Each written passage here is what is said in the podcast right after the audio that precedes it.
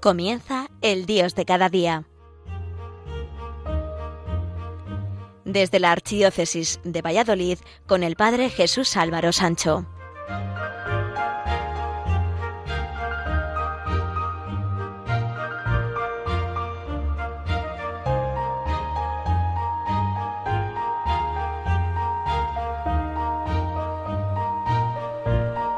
Queridos amigos de Radio María, Acabamos de concluir el año litúrgico y hemos comenzado, o vamos a comenzar en breve, un nuevo año, pues el próximo domingo celebramos ya el primer domingo de Adviento. Pronto, en este comienzo de Adviento y celebración de la Navidad, cerraremos también el año civil. Pero nosotros podemos seguir y estar como hasta ahora, sin acabarnos de convertir. Por eso nos urge volver de nuevo la mirada hacia el Señor y pedirle de nuevo como seguramente tantas veces hemos hecho o pedirle por primera vez, si no lo hemos hecho antes, que nos ayude a entender que Él es el camino, la verdad y la vida. Las cosas más importantes son las primeras que debemos de cuidar y potenciar. Hay que empezar por las cosas que dan sentido a la vida, las que nos hablan de vida eterna y en abundancia, y luego ver los medios para que realmente Dios sea el centro de nuestra vida. Lo que no hagamos ahora Quizá no lo hagamos nunca. Siempre estamos a tiempo para convertirnos a Dios, pero quizá no estemos a tiempo si lo dejamos para otro momento o circunstancias que quizás nunca lleguen. Nuestra capacidad de aguante ante las dificultades y nuestra respuesta siempre es mayor de lo que pensamos inicialmente. Dios nos ha creado capaces de superar dificultades y superarnos a nosotros mismos nunca seremos capaces de saber con total certeza hasta dónde podemos llegar. Aunque nunca nos debe faltar en todo ser realistas, no podemos pensar que todo lo podemos, sino confiar en que todo lo podemos, pero con Dios. Cuentan que un experto asesor de empresas en gestión del tiempo quiso sorprender a los asistentes a su conferencia.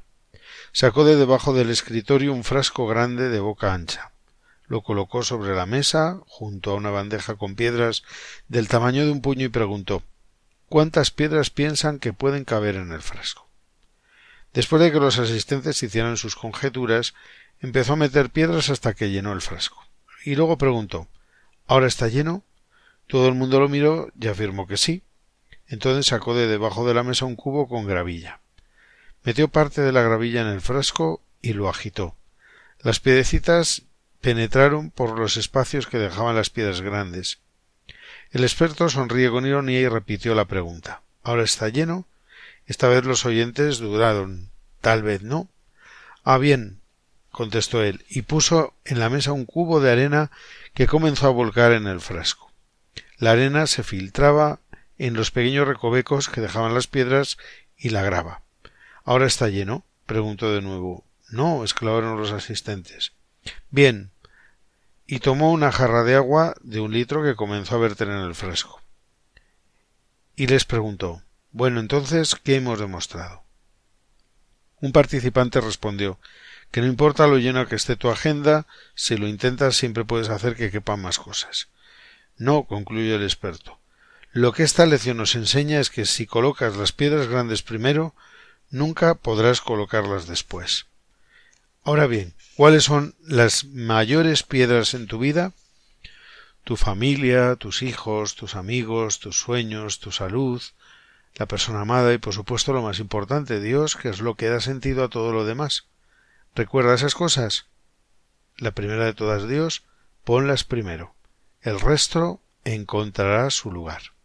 Siempre tendremos motivo para hacer huecos en nuestra vida o para vaciar aquello que no nos sirve para nada pero ocupa mucho sitio. Y también es importante saber que unos dependemos de otros.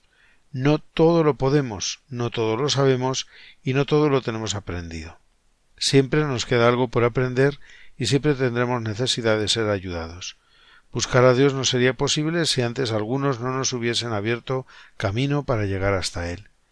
La lectura del Evangelio, una predicación edificante, un amigo que nos habla de su experiencia con Dios, una contemplación profunda de la naturaleza, todo puede hablarnos de Dios. Pero hay dos virtudes que no nos pueden fallar, la perseverancia y la fidelidad.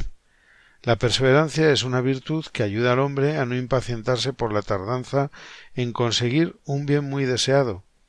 Con la perseverancia se soportan y superan cansancios y desánimos y las tentaciones de abandonar lo emprendido con tal de alcanzar un buen fin. Y por virtud de felicidad debemos entender el cumplir lo prometido, el compromiso adquirido. En la vida no se trata de comenzar obras buenas, incluso aunque comencemos muy bien, sino en terminar, en llevar a cabo lo iniciado, cumplir hasta el final. Jesús nos muestra en diversos lugares del Evangelio que la perseverancia y la fidelidad son esenciales, como por ejemplo en el texto evangélico del joven rico que se presentó a Jesús para pedir consejo en su deseo de perfección, pero su corazón estaba dominado por las riquezas. Es mejor tener mal comienzo y buen fin porque siempre estamos a tiempo de convertirnos, de volver nuestra mirada al Señor, como por ejemplo ocurrió con María Magdalena, Zaqueo, el buen ladrón, o Saulo de Tarsos, nuestro San Pablo. Tardaron en encontrar a Jesús, pero cuando lo hicieron cambiaron radicalmente su vida y con perseverancia y fidelidad encontraron al que realmente estaban buscando. Si en la vida no podemos vivir sin agua, en la vida espiritual no podemos vivir sin Dios, Necesitamos continuamente ir a beber a las fuentes de agua viva. Necesitamos volver siempre nuestra mirada hacia Dios. Cuentan que un día un hombre heredó un vasto territorio yermo y seco, formado por interminables dunas de arena. Con el fin de sacar algún rendimiento de aquel terreno, decidió buscar agua y así comenzó a cavar un pozo. Tras unos días de intensa labor, bajo un ardiente sol, no manaba ni una sola gota. Contrariado, decidió probar en otro lugar unos cuantos metros más allá, pero el nuevo pozo también estaba seco. Como era un hombre tenaz, siguió intentándolo, cavando un pozo tras otro sin obtener ningún resultado. Un día batido volvió a su casa tras otra jornada de infructuoso trabajo, cuando en un cruce de caminos halló a un anciano con una gran barba blanca y un callado con el que se ayudaba a caminar. El anciano, al ver el rostro apesadumbrado de nuestro hombre, se detuvo a su paso y le preguntó ¿Qué te ocurre? ¿Por qué estás tan abatido? El hombre respondió Soy dueño de todo este territorio, pero no me sirve de nada, pues no tiene agua. ¿Y por qué no cavas un pozo? contestó el anciano. ¿Un pozo? Pero si yo ya cuarenta y nueve y no he hallado ni una gota de agua, replicó. El anciano se sentó sobre una roca apoyado sobre su callado y respondió Quizá no has cavado lo suficiente. Elige, elige uno de tus pozos y olvida el resto. Cava en él sin descanso a todas horas y todos los días. No importa que no brote el agua, no desfallezcas. Sigue cavando y cuando creas que ya no te quedan fuerzas, entonces continúa cavando. Tras estas palabras el anciano prosiguió su camino y se alejó.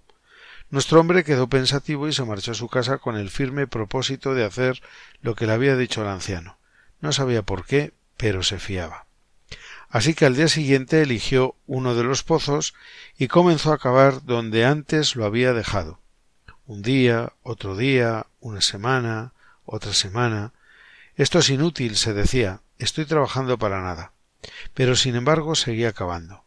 Así pasaron los meses y de aquel pozo seguía sin brotar una sola gota de agua. Dios mío, exclamó, me estoy dejando las manos en este pozo. El hombre se detuvo y lloró amargamente. El anciano volvió a pasar por allí y encontró de nuevo a nuestro hombre abatido y sin esperanza en esta ocasión. ¿Qué te ocurre? ¿Has encontrado ya el agua? le dijo el anciano. No, respondió. Llevo casi un año hundando en ese pozo, pero todo mi esfuerzo ha sido en vano. Este es un terreno árido y seco. Tras escucharle con atención, el anciano apoyó su mano en el hombro derecho de aquel hombre mientras le decía Si de verdad quieres encontrar agua, sigue cavando ese pozo. El anciano prosiguió su andadura hasta que se alejó definitivamente. Al día siguiente nuestro hombre volvió de nuevo al pozo y siguió cavando. El pozo era ya muy profundo. Al poco rato el agua comenzó a manar abundantemente del suelo ante los ojos atónitos del hombre. Así es la vida, así somos los seres humanos. Buscamos agua porque tenemos sed, nuestra alma está sedienta de vida, pero nos cansamos muy pronto de andar en nuestro pozo. Picoteamos aquí y allá, pero no profundizamos lo suficiente. Perdemos la fe y la esperanza sin saber que un poco más abajo está la fuente de la vida. Se halla en nuestro interior. somos nosotros mismos. Tan solo hace falta persistir en la búsqueda. La perseverancia en la fidelidad nos tiene que llevar a decir continuamente hemos de ser fieles a Dios, fieles a la Iglesia nuestra Madre, fieles a los compromisos de vida cristiana, fieles a nuestra misión en la Iglesia y en el mundo, fieles a nuestra vocación. Hacemos una pequeña pausa musical para la reflexión y continuamos en el programa El Dios de cada día a través de las emisoras de Radio María España.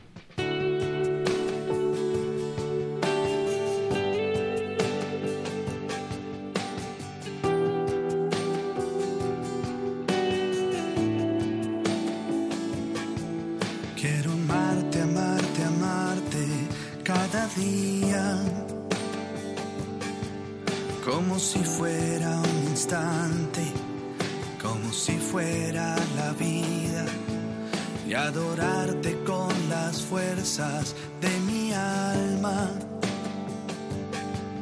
Cuando me falte el aliento y cuando vuelva la calma que ante ti, Señor, se doblen mis rodillas.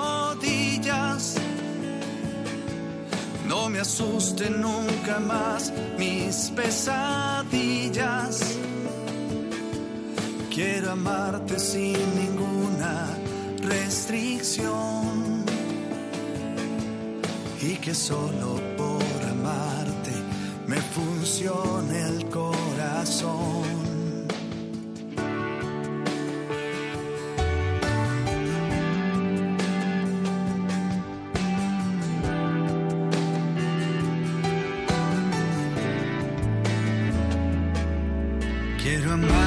Amarte, amarte, cada día.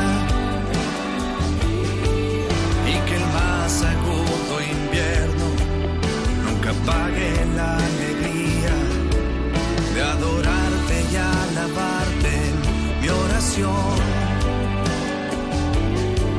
Tú eres mi gozo escondido, el consuelo en mi aflicción.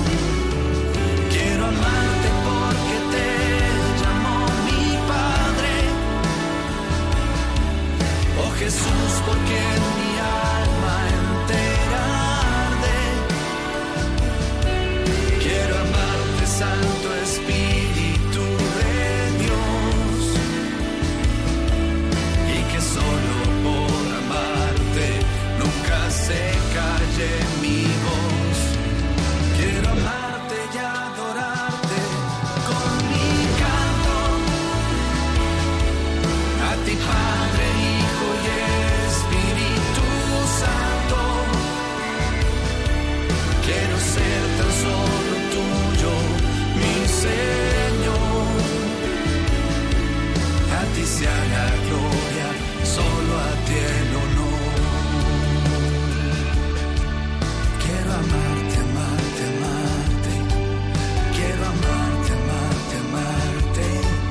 Quiero amarte, amarte, amarte.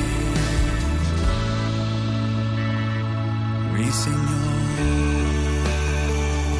Continuamos en el Dios de cada día a través de las emisoras de Radio María España. Hoy estamos hablando de dos virtudes cristianas muy importantes, la perseverancia y la fidelidad. Dos virtudes que nunca nos deben de faltar para conseguir llegar a la meta que no es otra que el propio Cristo, que nos quiere junto a sí para que seamos felices eternamente. Y son dos grandes virtudes que deberíamos cuidar en este tiempo de Adviento de una manera especial. Un gran enemigo de la perseverancia y la fidelidad cristiana son el orgullo y la envidia, porque hace que nos desanimemos viendo cómo a otros les va supuestamente mejor, mientras nosotros, que nos consideramos los mejores, no tenemos esa suerte. Para el envidioso siempre hay un algo que les hace no ser felices, porque solamente ven las cosas de los demás sin fijarse en las suyas. Así nos pasa también a los cristianos que vemos, y no solamente en las cosas materiales, sino también en las espirituales, a los demás con más suerte que la nuestra. Y la envidia empieza a correr nuestra vida. Podemos fijarnos en que se les aprecia el trabajo, que realizan más que a nosotros, que tienen mejores puestos en la parroquia una consideración mayor a nivel social, que lo que dicen va más a misa, como decimos popularmente, etc. Todo eso incluso nos puede hacer dudar de Dios, de su amor por nosotros y de su justicia y misericordia. Y por si fuera poco, eso nos hace sufrir hasta tal punto que nos hace perder la paz interior. En esa envidia por los otros tenemos nuestra penitencia, nada más lejos de la realidad, pues Dios nos ama infinitamente más que nosotros mismos nos podamos amar. Un pequeño cuento titulado La montaña orgullosa nos puede ayudar a entenderlo. Se cuenta que esto ocurrió hace mucho tiempo. Hubo un planeta pequeñito, muy joven, completamente listo, al que le salió una montañita que creció hasta los 520 metros. Así estuvo un millón de años. Con el tiempo comenzaron a surgir en la llanura otras montañitas que también crecieron. La primera, irritada por la pérdida de su dominio, por ser la principal, hizo esfuerzos y creció otros trescientos ochenta metros más, y a medida que transcurría el tiempo crecieron algunos metros en proporción a su orgullo. Por fin comprobó que en sus cumbres ya no había vida a causa del frío y de los fuertes vientos. En cambio, las otras montañitas se cubrían de árboles donde anidaban mil clases de pájaros y eran acariciadas por suaves brisas. ¡Qué envidia sentía! Finalmente no lo pude aguantar y estalló convertida en fiero volcán como el que tenemos ahora en La Palma, envenenando el aire, matando la vida, desolando sus propias laderas, secando y arruinando todas las montañas, y pasada la furia loca vio su obra y apagándose se arrepintió. Entonces de sus laderas brotaron lágrimas en forma de fuentes purísimas, a cuyas aguas regresaron de nuevo los pájaros y con ellos las semillas. Cuando se disiparon las cenizas, volvió a brillar el sol. Como su tierra era nueva, salida de las entrañas del planeta y rica en minerales y gérmenes de vida, pronto se hizo hermosa, muy verde, y adornada de nubes que le dieron sombra y caricias. Su vida contagió a las otras tierras y siempre vivió erosionándose calladamente, humildemente, convirtiéndose en un frondoso valle de ríos y bosques que aún hoy se puede reconocer. Los valores de la fidelidad y la perseverancia han sido constantes en la historia del cristianismo desde los primeros siglos. Esos valores han dado lugar a numerosos mártires y confesores de la fe, y cómo no a cristianos a los que se les ha ignorado o burlado por decir con fidelidad que son cristianos y no se arrepienten de ello. Y sigue ocurriendo en la actualidad. ¿Cuántos de nosotros hemos tenido que soportar burlas, comentarios despectivos, chascarrillos malintencionados, etc. Pero que todo sea por Dios. La fidelidad y la perseverancia pueden dar los frutos tardíamente, pero acaban dándoles. Nuestra cosecha de lo que sembramos tarde en llegar hay que dejarla en manos de Dios en nuestras oraciones. En las antiguas tumbas egipcias, tal y como han revelado las excavaciones realizadas, se han encontrado entre las momias granos de trigo de más de cuatro mil años, nada menos. Se siembran después esas semillas y aquellos granos de trigo germinan. Uno piensa en las oraciones y lágrimas de una madre como Santa Mónica por la conversión de su hijo. Otra madre quizás se hubiera desalentado, pero Santa Mónica fue perseverante y a los dieciséis años aquel trigo germinó con el bautismo de quien llegaría a ser nada menos que uno de los grandes, San Agustín. Cuando nos vienen las dificultades es más fácil perseverar, porque hay que luchar constantemente sin dejar tregua al desaliento. Nada puede humanamente animarnos para seguir adelante. Pero los cristianos tenemos una meta segura, Cristo. Sabemos cuál es nuestro fin y quién está junto a nosotros para conseguirlo. Por nuestra parte, poner fidelidad y perseverancia, y el éxito está asegurado. Poco importa que otras personas o que en nuestro interior surjan voces contradictorias, cuando se trata de ser más de Dios, de dejar que Él sea el dueño de nuestra vida, si vemos claramente que no hay sentido que lo contradiga. Cierto día el ojo dijo Más allá de estos valles veo una montaña envuelta en el azul de la niebla. ¿No es hermosa? El oído oyó esto y tras escuchar atentamente un rato dijo Pero ¿dónde está esa montaña? No le oigo. Luego habló la mano y dijo En vano trato de sentirla o de tocarla, no encuentro ninguna montaña por ahí. La nariz dijo No hay ninguna montaña, no puedo leerla. Cuando el ojo se volvió hacia otro lado, los demás sentidos empezaron a murmurar sobre su extraña alucinación y comentaban entre sí algo le debe fallar al ojo. Podríamos decir que no todos nos damos cuenta de dónde está el verdadero camino hacia Dios si no miramos con otros ojos, con otros sentidos. Las cosas humanas muchas veces nos apartan de nuestro deseo de ser de Dios, porque esconden deseos que en realidad son tentaciones, los sentimientos de codicia, de orgullo, etc. Hay que saber esperar. Conviene aprender a tener paciencia. Dice Plutarco de Diógenes que Diógenes se puso un día a pedir limosna a una estatua de mármol. Como es de suponer, evidentemente, no consiguió ni un solo céntimo de esa estatua, pero seguía pidiendo. Alguien entonces le preguntó ¿Lo que estás haciendo no es tiempo perdido? Y Diógenes le respondió No es tiempo perdido. Estoy nada menos que acostumbrándome a recibir negativas. No te desanimes, no te pares en el primer peldaño de la ascensión. Si te asalta la duda, si la tristeza golpea tu puerta, si te hiere la calumnia, levanta la cabeza con coraje y contempla el cielo luminoso y tranquilo. Aunque esté cubierto de nubes, tú sabes que estas pararán, pasarán y que el cielo volverá a ser de nuevo un cielo despejado. Sigue adelante porque todas las nubes de la existencia también pasarán y brillará de nuevo el sol de la alegría. La perseverancia y la fidelidad serán nada menos que tu guía. El minuto que estás viviendo ahora es el más importante de tu vida, donde quiera que te encuentres. Presta atención a lo que estás haciendo. El ayer ya se fue de tus manos, el mañana todavía no llegó. Vive el momento presente porque de él depende todo tu futuro. Procura aprovechar al máximo el momento que estás viviendo, sacando toda la utilidad que puedas para perfeccionarte siempre más. No todo lo que nos cansa y nos hace sufrir es forzosamente un mal. Cuando los hermanos de José lo vendieron, lo que pareció un mal se convirtió en un maravilloso bien, pues le dieron la oportunidad de llegar a ser gobernador de Egipto. Ten confianza en el Padre, en Dios, que sabe sacar el bien de lo que nos parece mal. No desesperes, confía y sigue adelante. No te dejes abatir por la tristeza. Todos los dolores terminan. Espera que el tiempo con sus manos llenas de bálsamo traiga alivio. La acción del tiempo es infalible y nos guía suavemente por el camino seguro, aliviando nuestros dolores, así como la brisa suave mitiga el calor del verano antes de lo que supones, tendrás una respuesta al consuelo que necesitas. ¿Te has acordado de agradecer a Dios por el aire que respiras desde que naciste sin que te haya faltado jamás? Pues el aire está siempre a tu disposición y gratuitamente.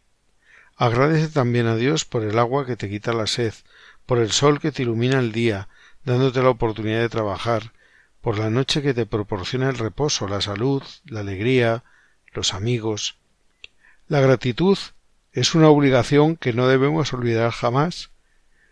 Dos palabras son las claves perdón y gracias. Porque no dejar de ver lo que falta y poner nuestra atención y agradecimiento en lo que tenemos es una manera de dejar de darle fuerza a lo negativo y de transportar nuestras energías hacia lo positivo. Esa es la forma en que lo positivo se agranda y lo negativo se empequeñece es abrir el canal para que la abundancia divina descienda sobre ti, y la abundancia no es solo material, bendecir es nada menos que multiplicar. Y nunca temas perder lo que tienes. El temor es lo contrario al amor y abre la puerta a lo negativo. Simplemente bendice y agradece lo que Dios puso a tu disposición en esta vida, para tu uso. Bendice y agradece y sé fiel y perseverante. Eso abre todas las puertas. Y hasta aquí ha llegado el programa El Dios de cada día a través de las emisoras de Radio María España. Recuerden que volveremos a estar con todos ustedes dentro de cuatro semanas. Hasta entonces, disfruten de un intenso y comprometido adviento y felices días a todos.